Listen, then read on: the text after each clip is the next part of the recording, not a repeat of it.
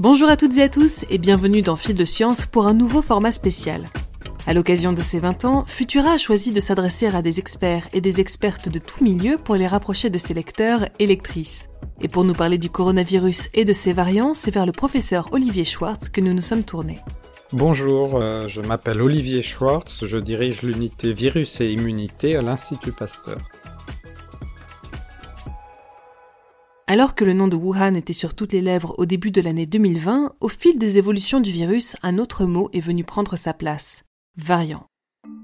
Un terme aujourd'hui omniprésent dans le discours médiatique et scientifique que nous allons commencer par définir afin de clarifier la terminologie. Qu'est-ce qu'un variant? Vous savez que les coronavirus qui circulent ont tendance à évoluer au cours du temps. Et donc un variant est défini tout simplement par sa séquence. Il y a une base de données mondiale qui s'appelle GISAID, G-I-S-A-I-D, où sont euh, recensées toutes les séquences qui sont faites dans le monde dans les différents laboratoires. Et il y a plus de 3 millions de séquences qui sont maintenant euh, disponibles. Alors certaines de ces séquences sont les mêmes puisque ça peut être le même virus qui circule, mais cela permet de définir ce qu'on appelle des variants. C'est quand il y a une espèce virale, disons, euh, qui commence à circuler de façon un peu plus importante dans une région, souvent euh, en général. Et ensuite, si le variant a certaines capacités de multiplication ou de transmissibilité augmentée au sein d'une population, il va prendre le dessus. Et donc cette base de données est très importante. Elle permet d'établir en temps réel l'arbre généalogique et donc ce qu'on appelle la phylogénie des virus qui circulent dans le monde. Et donc les variants ensuite sont définis selon différentes catégories et il y a ce qu'on appelle des variants dits d'intérêt et des variants dits euh, d'inquiétude. Et euh, donc les variants d'intérêt sont des variants qu'on surveille, on ne sait pas encore ce qu'ils vont devenir, et les variants dits d'inquiétude, variants of concern euh, en anglais, il y en a pas tant que ça, il y en a 5-6 actuellement, et euh, ce sont des variants donc qui ont certaines propriétés, soit de propagation accélérée ou augmentée par rapport aux autres variants, soit de résistance au traitement, aux anticorps en fait, aux vaccins, soit de pathogénicité accrue, c'est-à-dire ils peuvent avoir une gravité en termes de, de maladie plus importante. Après l'alpha, le bêta, le gamma et le delta, de nombreux variants continuent d'être reportés par les autorités de santé. Pour autant, seule une poignée d'entre eux parviennent en réalité à tirer leur épingle du jeu, car la concurrence entre ces différentes mutations du coronavirus est féroce. En fait, il faut savoir que les variants entre eux, les virus, se livrent un combat féroce. Par exemple, l'un des premiers variants isolés et identifiés, c'était le variant qu'on appelle le variant alpha, d'abord isolé en Angleterre, et il y a d'autres variants dont vous avez entendu parler, le variant euh, dit bêta qui a circulé en Afrique du Sud, le variant gamma qui a circulé au Brésil, et maintenant il y a le variant delta qui a été identifié tout d'abord en Inde, puis s'est propagé surtout en Angleterre et est maintenant complètement dominant.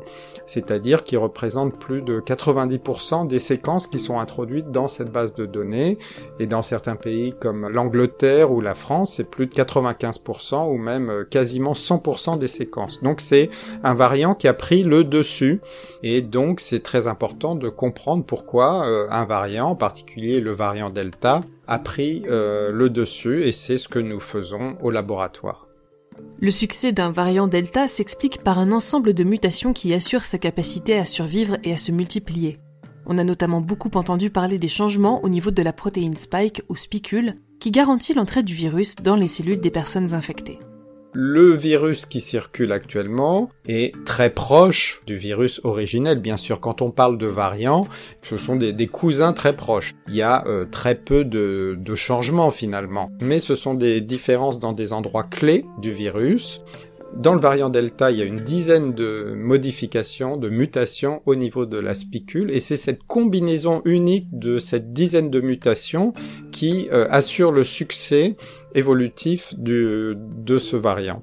Et en fait, on peut classifier ces mutations dans trois catégories qui expliquent finalement son succès et ce qu'on appelle sa fitness, c'est-à-dire sa vitalité, sa capacité à se multiplier. Il y a tout d'abord des mutations qui permettent au virus de se fixer plus facilement à son récepteur, donc c'est la première catégorie. La deuxième catégorie, c'est après la fixation, il y a certaines mutations qui vont permettre une entrée du virus dans la cellule accélérée. Et enfin, il y a une troisième série, ce sont des mutations qui permettent au virus de résister aux anticorps neutralisants de façon partielle, heureusement. Donc c'est cette combinaison de trois types de mutations qui euh, assure la capacité de multiplication du virus. Face à ces mutations, le vaccin a été proposé comme la solution prioritaire pour prévenir les infections et limiter la propagation du virus. Mais que penser du fait que ce dernier ait été mis sur le marché aussi rapidement? La vaccination est un outil majeur de blocage de la propagation du virus. C'est pas un blocage euh, absolu, mais en tout cas, si on est vacciné, on va avoir une euh, réduction de la chance d'être infecté. On va avoir euh, moins de virus qui va pouvoir être transmis aux autres personnes. Et enfin, et ça c'est le point majeur, on ne fera pas de forme grave on a 20 fois moins de chances de faire une forme grave si on est vacciné que si on ne l'est pas. les vaccins, donc maintenant, sont administrés, en particulier les vaccins ARN, euh, sont administrés à l'homme depuis euh, le début de l'année euh, dernière. Donc il y a certaines personnes qui disent oui, c'était très rapide, on n'a pas beaucoup de recul. En fait, ce sont des, des outils des techniques qui sont développés depuis plus de 10 ans. On avait déjà fait des essais sur l'homme dans d'autres indications. Au début, c'était utilisé par exemple pour essayer d'améliorer le, système immunitaire chez les personnes atteintes de certains cancers. Donc on a déjà du recul. Et on s'aperçoit que bah, les effets secondaires maintenant sont bien caractérisés. Et puis souvent les effets secondaires des vaccins, c'est quelque chose qui apparaît en quelques jours ou quelques semaines. Donc sur le long terme, ils sont dans l'immense majorité des cas inoffensifs. Et donc vous avez entendu parler de, ce qu'on appelle la balance bénéfice-risque et elle est extrêmement en faveur de la vaccination par rapport à l'infection elle-même. On a entendu parler de certains cas de, thrombose par exemple. Eh bien euh, ces cas de thrombose sont très rares chez les personnes vaccinées, mais c'est beaucoup plus fréquent chez les personnes qui vont être infectées par le virus lui-même. Avec l'apparition de mutations résistantes aux anticorps, comme le variant mu, certaines personnes hésitent encore à se faire vacciner et se demandent si la protection fournie par l'injection ne deviendrait pas rapidement obsolète. La bonne nouvelle, si l'on peut dire, c'est que même si les variants se multiplient, le Delta reste pour l'instant dominant. Une aubaine dont nous devons profiter avant qu'un variant plus efficace et plus résistant au vaccin ne prenne le pas sur lui. Alors, pour l'instant, le, variant mu est intéressant. Au niveau mondial, il représentait il y a quelques mois moins de 0,6% des séquences présentes dans, la base de données JSED. Et euh, ce qu'on s'est aperçu au cours du temps, c'est que maintenant ce pourcentage diminue, c'est moins de 0,1% des séquences à l'heure actuelle.